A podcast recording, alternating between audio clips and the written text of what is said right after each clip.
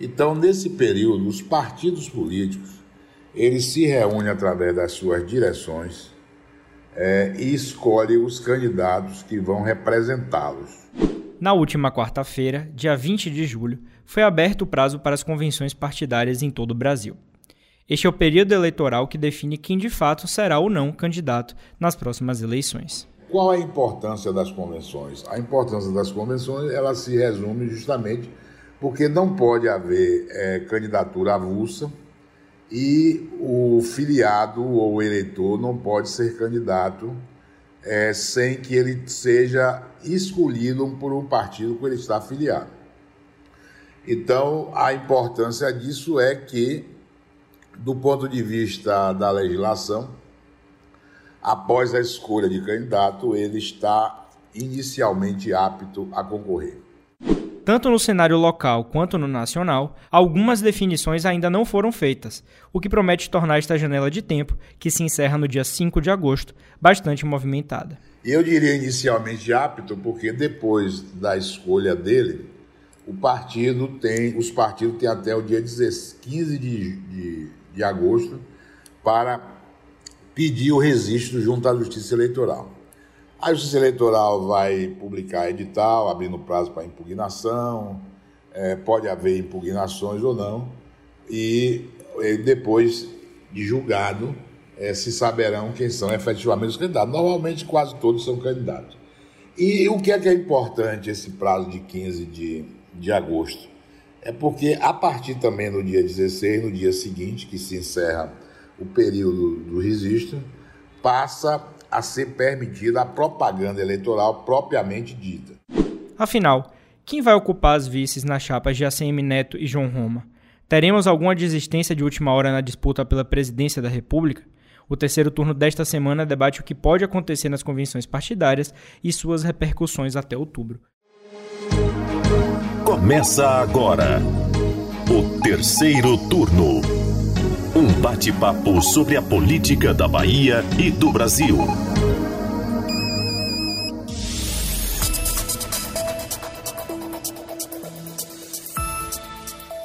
Eu sou Gabriel Lopes e comigo para a gravação do podcast de política do Bahia Notícias, os repórteres do site Lula Bonfim. Olá, turma. E Anderson Ramos. E aí, galera, tudo bem com vocês? Bom, pessoal, a gente está aqui mais uma sexta-feira. Todo mundo já sabe que sextou aqui no terceiro turno, pedindo ajuda de vocês, né? Siga o terceiro turno, se inscreva aí nos tocadores, nos principais tocadores de podcast, para não perder nenhum episódio aqui do podcast do Bahia Notícias. Pois é, pessoal, o tempo passou voando, viu, Lula e Anderson? A gente já está aqui no segundo semestre de 2022, falando de eleição todo episódio.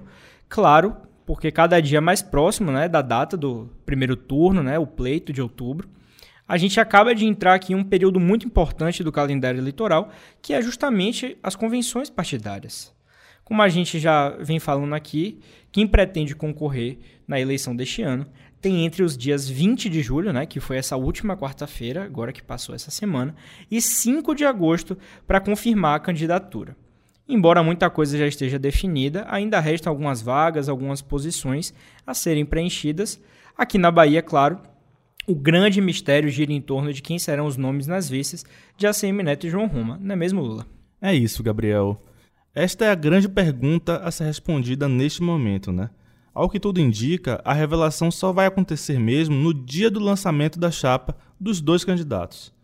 A de Roma, inclusive, está marcada para hoje, nesta sexta-feira, dia 22.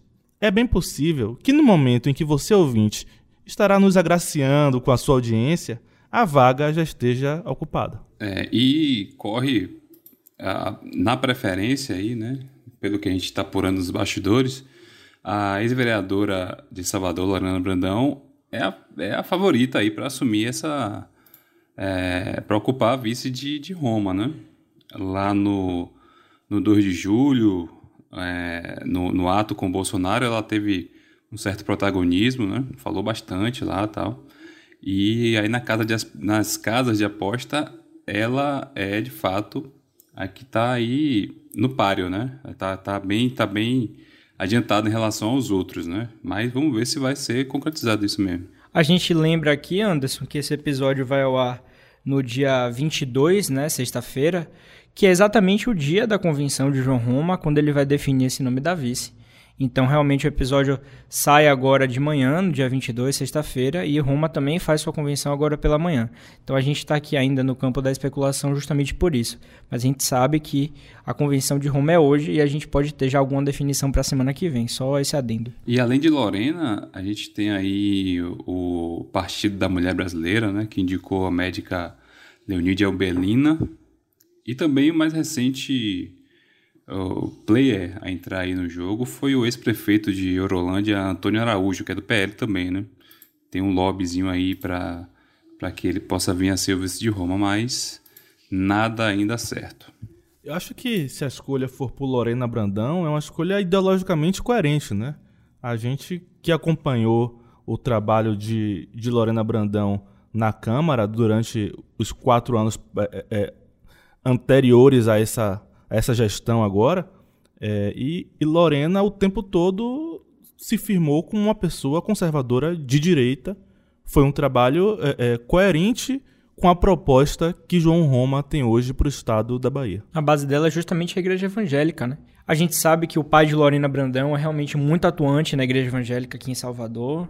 Então ela tem essa base toda aí na igreja e como você falou, Lula, defende justamente essas bandeiras conservadoras da família né, tradicional brasileira. Agora não sei se João Roma vai fazer essa concessão ao PMB, né? O Partido da Mulher Brasileira. É um partido que não tem tanta relevância política.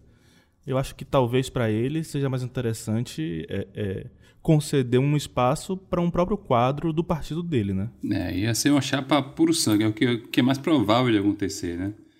E aí a gente vê esse afunilamento, vamos dizer assim, da, das possibilidades das alianças de Roma, uma vez que o, o partido, um partido que, que é, é, bastante alinhado às propostas de Bolsonaro, que é o PTB, aqui na Bahia, é, é, havia pleiteado a, a vice, né? Mas como não conseguiu, acabou indo pro, é, é, pro lado de Neto, vai apoiar Neto. Então, é, é, há um certo isolamento aí de, da candidatura de Roma, né? mesmo nessa ala mais conservadora, que em boa parte é, acabou indo para é, apoiar a campanha de Neto. Dentro dessa parte da chapa de João Roma, uma outra posição que eu não me recordo de já ter definido, acho que não tem ainda, a suplente da doutora Raíssa Soares, né, que é a pré-candidata pela chapa de João Roma ao Senado. A gente reforça, vai ter a convenção de João Roma agora de manhã também, então possivelmente a gente já tenha a chapa inteiramente fechada com a suplência. Não consigo nem pensar aqui previamente, né, durante a gravação desse episódio, um nome que seja cotado ou que seja ventilado para assumir essa posição. Eu também não, não tenho nenhum palpite em relação a isso. É curioso porque é, é apesar da doutora Raíssa ter um, já ter uma relevância política que, que cresceu bastante é, é, durante o período da pandemia, a gente aqui em Salvador não tem muito contato com ela, né? Porque a base dela é bem firmada no extremo sul do estado. E talvez, talvez, é, essa escolha da suplência parta dela, né? Talvez um nome de confiança dela politicamente. É isso. Interessante que mesmo sem uma é, é, sem o histórico político, ela nas pesquisas de, de intenção de voto vem pontuando bem, né? Em algumas até aí superando o Cacaleão do PP. E aí, no caso, pode ser que a gente tenha um. Pode ser que mesmo que ela não seja eleita, ela tenha uma boa votação. Doutora Raíssa, na verdade, ela é bem conhecida nas bases bolsonaristas do Brasil todo, né? Ela fez realmente assim a, a, a carreira política dela através das redes, né, defendendo é, é, é, a cloroquina, a ivermectina, durante todo esse período mais, mais grave da pandemia. Não à toa ficou conhecida como doutora cloroquina, né? Pois é. Ela é ex-secretária de saúde lá de Porto Seguro e foi exonerada justamente para disputar as eleições desse ano, né? É, Porto Seguro que, inclusive, tem Jânio Natal com, como prefeito que já declarou apoio ao Bolsonaro. Então, é um reduto bem forte aí dessa chapa João Roma, Raíssa e quem quer que seja vice, né? Puxando voto aí ou tentando surfar na onda de Bolsonaro aqui no extremo sul. Pois é, meus queridos, mas sem dúvida todos os olhos e ouvidos estão voltados mesmo para saber quem é que vai ser o escolhido ou a escolhida de Neto para compor a vice na sua chapa. Para o Bahia Notícias, o ex-prefeito de Salvador revelou que pode sim fazer o anúncio antes das convenções do União Brasil, que está agendado para acontecer na manhã do dia 5 de agosto. E ao contrário do seu adversário, que tem poucas opções aí dentro do seu arco de alianças, Neto tem alternativa de sobra, né, pessoal? Eu, particularmente, acho que é só para despistar um pouco esse afã da imprensa de saber logo quem é o vice dele. Acho improvável que Neto não anuncie seu vice dia 5 de agosto, né? Que é durante, justamente durante a sua convenção. Acho que ele vai guardar até lá. Dentre esses players que estão disponíveis aí, a gente. Os já cotados, que a gente vem trabalhando aqui, Marcelo Nilo, Márcio Marinho, a própria Edilene Ferreira, né, que é a vereadora. Todo mundo aí dessa, dessa trupe do Republicanos. Mas eu não acredito não. Não sei qual a opinião de vocês. Eu acho que Neto vai deixar realmente para os acréscimos do segundo tempo, ali no final mesmo do, do prazo das convenções, para definir sua vice. Eu acho que isso aí é só para despistar a imprensa. Eu acho mesmo que ele vai levar também aí é, é, é, até os últimos momentos. E tem uma briga enorme, né? Tem muita gente querendo esse posto, muita gente, diversos partidos, né? Tem um tem, tem aí um, uma guerra fria entre, entre, entre Félix Mendonça e Marcelo Nilo, né? Acho que Félix vai torcer o bico se a escolha for for pro Marcelo Nilo e eu acho que a grande disputa desse momento pré-eleitoral, tá? É quem vai ser o vice de ACM Neto tá tudo encaminhado realmente para um nome do Republicanos. A gente tem PDT PSDB ali correndo por fora, eu diria quase realmente fora dessa disputa. Pelo que a gente acompanha hoje, tem de formação de bastidor e vem discutindo, debatendo aqui no terceiro turno também, essa vaga está definida para o Republicanos. A grande dúvida é o nome, mas parece que realmente o martelo já está batido nisso né, que deve ficar com o partido aí da IURD. O que eu vejo é, é uma proximidade muito grande hoje é, de Marcelo Nilo e a Semineto, né? Quando eu vejo os passeios de Semineto pelo interior do estado, eu vejo sempre Nilo ao, ao, eu vejo sempre Nilo ao lado dele, né? Quando não está Nilo, tá seus seus afiliados políticos, né? E, e, e já Márcio Marinho eu vejo já um pouco mais distante, tá? apesar é, é, desse acordo é, com o Republicanos ter sido nacional e Márcio Marinho ser uma grande liderança nacional do partido, eu interpreto essa maior proximidade de Nilo como um certo favoritismo. Né? É uma escolha que eu acho curiosa se for essa a decisão de Assemineto. Mas, pelo que eu tô vendo, pelo que está me, me parecendo aí dos sinais, Nilo está bem próximo. É, isso me chamou a atenção também, viu, Lua, nesses últimos dias, é, acompanhando aí as redes sociais de Nilo, é, ele vem divulgando e publicando bastante, bastante, tendo bastante registro ao lado de Neto, né, e da, e da cúpula ali é, do União Brasil e daquela galera ali que faz parte do, do núcleo duro do apoio de Neto, né. Ele está se mostrando bastante ativo, né, Talvez ele tenha escutado o nosso episódio aqui do sobre Dor de Julho, da qual a gente, é, a gente pontuou que ele é, meio que passou desapercebido na multidão. E aí agora ele quer meio que é, correr atrás do prejuízo. Né? Então eu acho que é difícil ter o favoritismo, né? já que tanto ele quanto o Márcio Marinho têm um peso muito grande dentro da política baiana. E, mas, de fato, assim, eu, eu não sei é, é, se Marinho, é, Lula apontou bem aí, se Marinho, de fato, está, está é, na briga de corpo inteiro, né? Não vejo tanta, tanto, tanto registro dele, tanta empolgação dele, assim, para para se mostrar como um, um, cara que está ali ao lado de Neto, que pode ser o vice dele e tal. Enfim, mas é isso, né? Vamos lembrar que Nilo chegou agora no grupo, né? Chegou esse ano. É, não sei se pode ter uma ciumeira aí no grupo porque ele chegou agora, ele já vai sentar na janela. Ele era cotado para ser senador e agora vai ser o vice. Pode ter dois componentes, dois ex-aliados do atual governador na chapa, né, que é Cacá Leão e, e Nilo.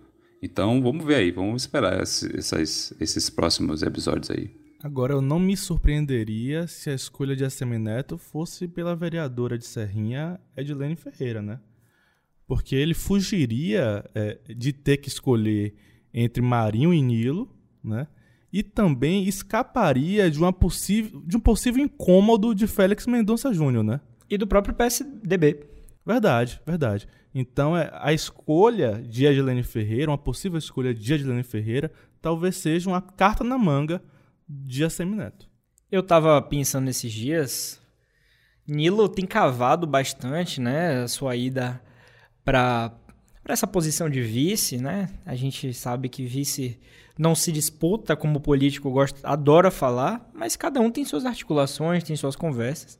Pelo menos na imprensa, Nilo tá cavando isso diariamente, praticamente. Tem se pautado muito essa presença dele. Ele tem dito que não há plano B para quem acredita no plano A. Esse plano A seria ele realmente ser o vice de Neto. Mas eu me peguei pensando esses dias, né, que na política a gente trabalha com fantasias, pensamentos e tudo mais.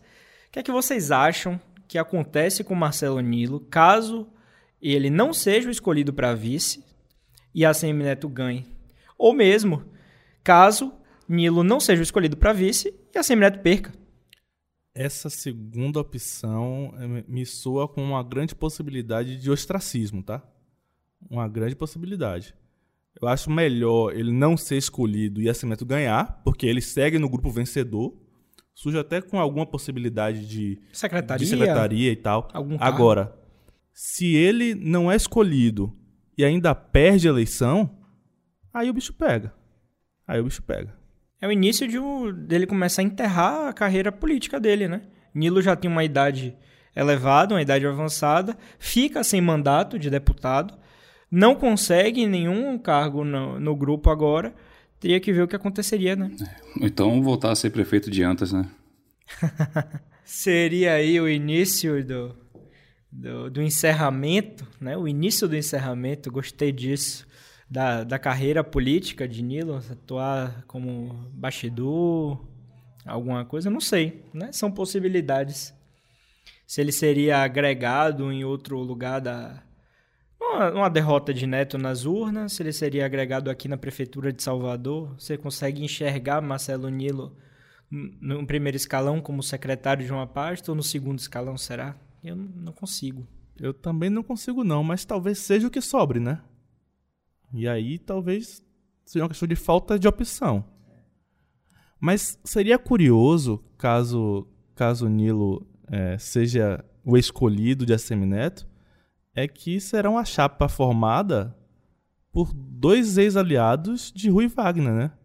Tanto Marcelo Nilo quanto João Leão, há muito pouco tempo, até alguns meses atrás, eram aliados fiéis do governo Rui Costa e muito próximos ao ex-governador Jacques Wagner. Isso fala muito. Para mim isso é simbólico. Nesse jogo, né, nessa movimentação pré-campanha que a gente tem falado aqui, para mim isso é muito simbólico. A Semineto angariou aí dois aliados, dois ex-aliados fortíssimos do grupo de Wagner e Rui. Né? Todo esse pacote do João Leão, Cacá Leão com o PP e também Marcelo Nilo e sua galera aí. Eu acho que é uma sinalização de que talvez o, o, alguns grupos políticos estejam lendo uma grande possibilidade de mudança de poder, né? De para onde vai o poder agora. Pra talvez grupo, né? seja, né? é, talvez seja essa sinalização mais, mais importante de que dois grandes ex-aliados de Rui Wagner estejam agora com a Semineto. E, e o que, é que vocês acham aí de, de é, Zé Ronaldo, ele está empolgado aí, está mostrando vitalidade nas agendas de Neto. Para ser vice, vocês acham que, que tem chance? Eu acho que sonhar é de graça, viu, Anderson? sonhar é de graça, não custa nada sonhar. Foi outro que me disse que não tem um plano B para 2022. Eu perguntei com essas palavras, né? Prefeito, né? Zé Ronaldo, ex-prefeito de Feira de Santana. É, quais são os planos de Zé Ronaldo em 2022, caso o senhor não seja escolhido? O senhor ainda está correndo ali é, nos bastidores, a gente diz assim, por fora, né? Correndo por fora. Mas o que é que o senhor vai fazer se não não for escolhido para vice, né? Aceitaria um cargo? Ele disse que não pensa nisso agora, mas a gente sabe que lá na hora do vamos ver, né? Ele não foi escolhido, o Neto ganha, aceitaria. Eu acredito que ele aceitaria um carguinho, uma secretaria, uma gerência de alguma coisa. Zé Ronaldo também tá já encaminhando, né? Sua, seu final de, de vida política. Zé Ronaldo já tem uma idade também avançada. Tô querendo tirar o pessoal da política, não, viu, meu povo? Pelo amor de Deus, apesar de defender bastante a renovação política, de nomes mais jovens, né? De forças e lideranças mais jovens. Não tô querendo, não, tô falando assim, são pessoas mais antigas, né? Nilo e, e, e o próprio Zé Ronaldo. Sim, mas inclusive, se ele quiser, ele consegue uma vaga na Câmara, tá? Se ele quiser, ele consegue. Pelo poderio político dele em Feira de Santana, ele consegue. Agora o bicho tá pegando, né? O negócio tá.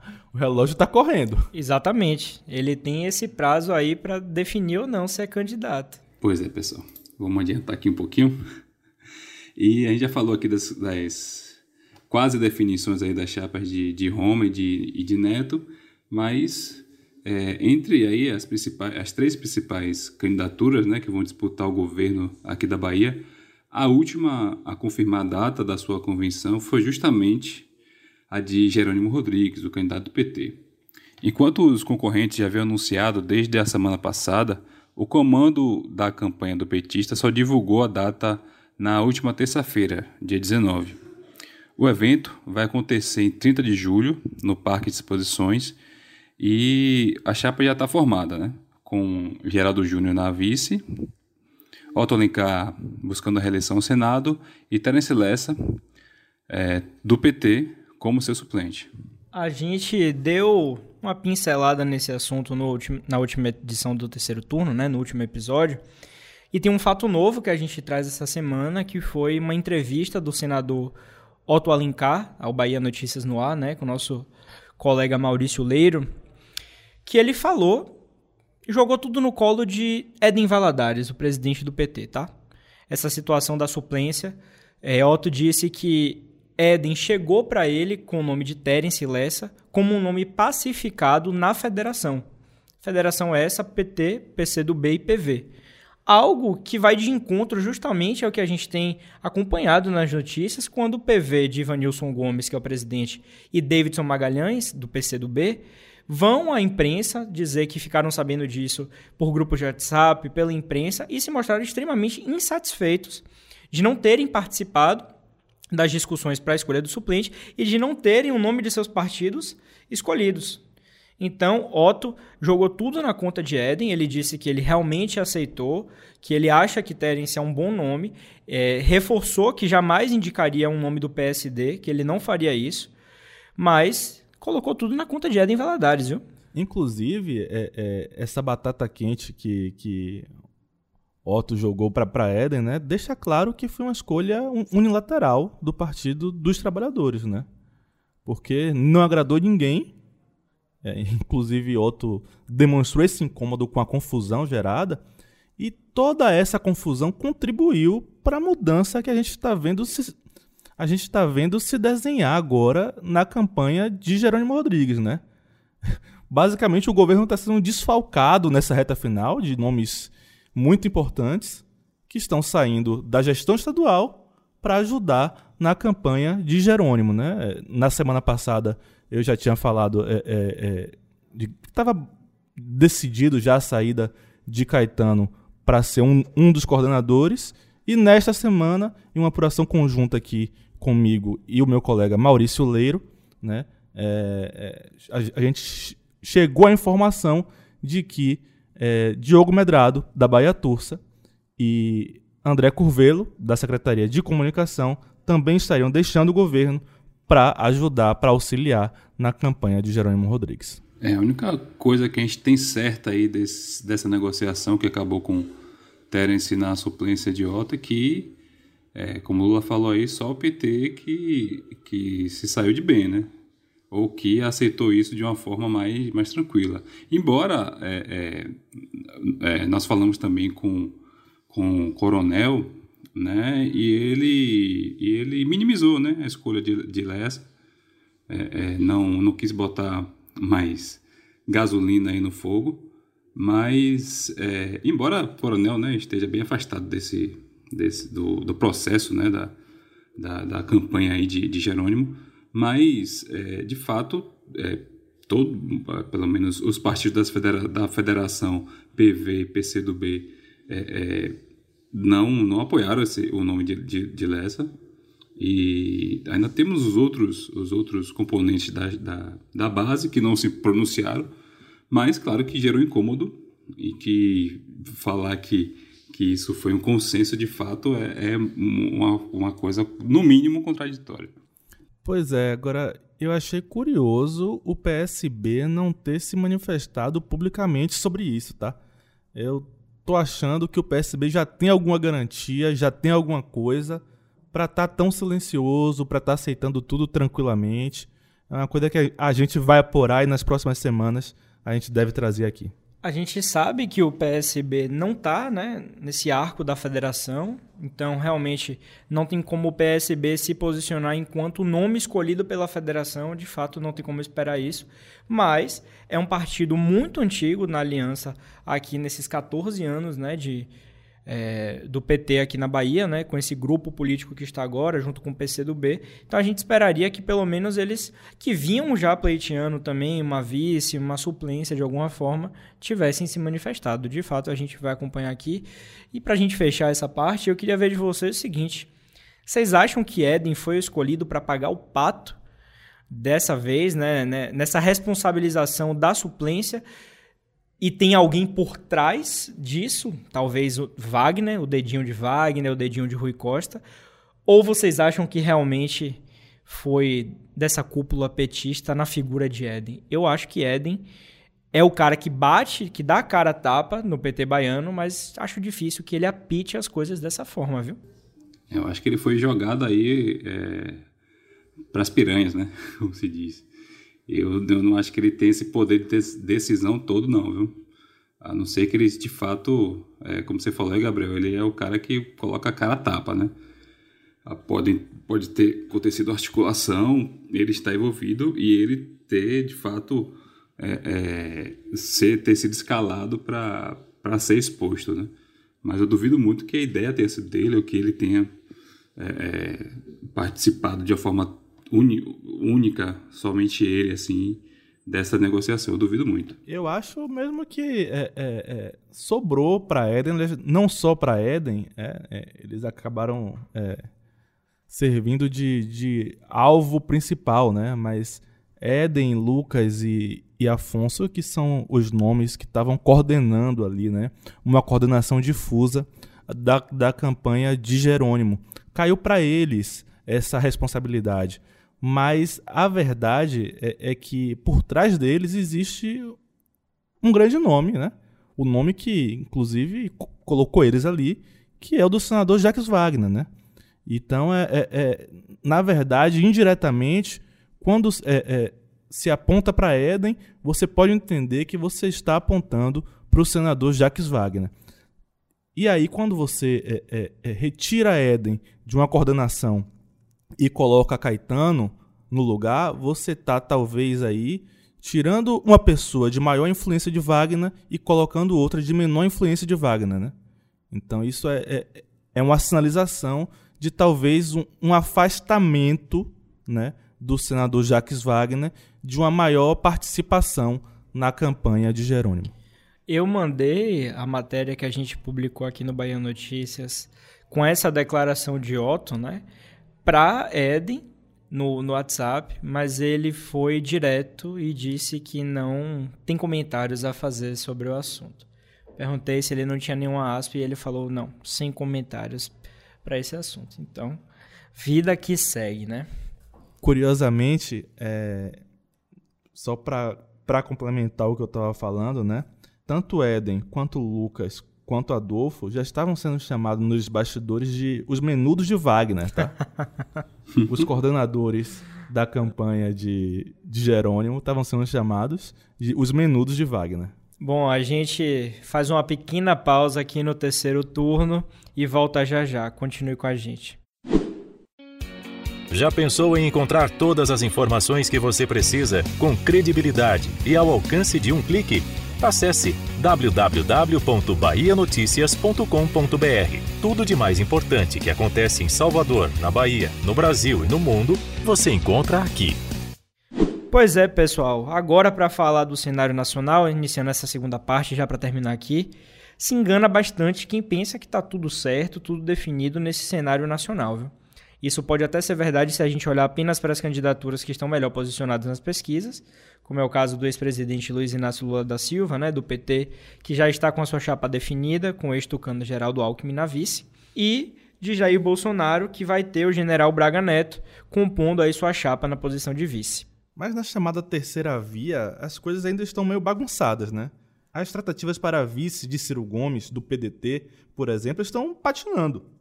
Alguns nomes foram cogitados, como a senadora Leila Barros, né, conhecida como Leila do vôlei, mas ela acabou declinando. Ela prefere ser candidata é, ao Senado pelo Distrito Federal, tá? E nenhum outro partido demonstrou interesse até agora em compor com o Ciro. Além disso, temos impasses para quem vai ser o vice de Simone Tebet, do MDB. O mais cotado para a vaga é o senador Tasso Gereissati, do PSDB mas o embrólio nas negociações do Rio Grande do Sul pode acabar melando tudo, né? No Rio Grande do Sul, o, o ex-governador Eduardo Leite, do, P, do PSDB, decidiu em cima da hora que quer ser o candidato, né? E o MDB já tinha uma candidatura lá e eles não estão se entendendo sobre quem deve apoiar quem. E, e também, Lula, a gente tem essa a situação de Bivar, né? Que é, é, é, o presidente do União Brasil, candidato do partido à, à, à presidência da República. É, a gente vale lembrar que o União Brasil é o partido mais rico, né? É, depois da fusão entre os Democratas e o PSL. Então, é, apesar desse poderio econômico que eles têm, é, é, a candidatura de Bivar nas, nas pesquisas de intenção de voto não decolou, né? não, não passa ali de, de 1, 2% mas. É, Muitas vezes não chega nem a um, tá, Anderson? É, não chega nem a pontuar, pois é. Mas, segundo Neto, né, a gente conversou com ele lá no de julho, por exemplo, ele falou que a candidatura está posta, que ele vai sim é, é, tocar, o partido vai tocar a candidatura dele e que, né, vamos ver se vai acontecer isso mesmo. É, a gente também não tem informações sobre vice, talvez seja puro sangue, talvez não seja. E a questão é, o, o União Brasil, apesar do tamanho do partido, a, o apoio dele é bastante disputado, né? Vamos, veja aí São Paulo, até no Rio também, em alguns outros estados, que o partido não vai lançar é, candidatura própria aos governos. É, a, a, aliança dele está sendo bastante disputada, mas assim, é um partido é, que tem bastante dinheiro, mas apesar do tamanho do União Brasil, no cenário nacional ele ainda não é tão decisivo. Agora, curiosamente, né, eu estava vendo umas projeções de tempo de televisão e Lula teria aproximadamente com seus sete partidos, né, 3 minutos e 10, enquanto Bolsonaro teria 2 minutos e 50 e Bivar com União Brasil sozinho, ele sozinho, teria 2 minutos são dois minutos de televisão para um partido só. Isso é muita coisa, isso é muito poder. E é um partido, como você falou, que tem muito dinheiro, né? E aí eu fico pensando se talvez não fosse melhor usar esse dinheiro para investir em, em, chapa proporcional, em governos estaduais. Não sei se vale a pena investir dinheiro em uma campanha que não tem muito ou nenhum futuro. É, eu vejo essa campanha, né, essa, esse nome de Bivar, caso seja concretizado nessa convenção do União Brasil, como posicionamento partidário. Eu acho que nem eles mesmos no União Brasil acreditam nisso. Para a Semineto vai ser maravilhoso ter um presidenciável do seu partido, como o Bivar. Não, a União Brasil tem candidato. Não preciso me ligar a ninguém nessa polarização maluca aí e essa conversa de terceira via. Não vejo o Bivar nem como uma terceira via nesse momento. Então, eu acho que é mais um posicionamento partidário do que tudo. E é muito interessante você falar de chapa proporcional, porque era justamente uma das ideias do União Brasil com essa fusão toda. E eles vinham nesse processo de pré-campanha tentando garimpar e angariar diversos nomes. Isso criou até um mal-estar aqui na Bahia com essas tratativas do União Brasil, com a Semineto e seus interlocutores, para tentar puxar a gente do MDB, por exemplo. Eu me lembro que isso deu um certo mal-estar no interior do estado. Então, de fato, se eles usarem toda essa energia e recurso principalmente para essa proporcional, talvez seja o melhor para eles. A gente sabe que a proporcional é extremamente importante para a manutenção do partido e até pela governabilidade futura, né? Agora tem um movimento recente de última hora, né, que é de lideranças do MDB que estão tentando impedir a candidatura de, de Simone Tebet à presidência da República, né? Inclusive, a, a pedido dessas grandes lideranças, são são lideranças de 11 estados diferentes, né, que, que declararam apoio ao ex-presidente Lula, é, eles conseguiram com que Michel Temer interferisse e adiasse o momento em que Simone Tebet seria escolhida, seria declarada como candidata do partido. Então ainda existe essa expectativa, essa possibilidade do MDB não lançar Simone Tebet como candidata, né? E aí a tendência seria liberar os quadros do partido para apoiar quem quer que fosse. E você lembrou bem, Lula, falou de, falando de Temer, a possibilidade, ainda que remota, é, dele se lançar a candidatura à presidência. Né? Uma ala do partido quer que isso aconteça. Se isso acontecer, ele encabeça a chapa é, e Tebet seria vice, né? lançaria uma chapa puro sangue. Não sei o que eles pensam com isso, né? Não sei se é só para marcar posição ou para não ficar mal com algum aí do, dos lados, né? Com Lula Bolsonaro. Mas enfim, ou foi, foi aventada essa possibilidade e vamos ver o que, é que vai dar aí. Eu acho que nesse momento o Temer está mais preocupado com Marcela e com Michelzinho. pois é. Esse mês de julho ainda promete algumas emoções, início de agosto também.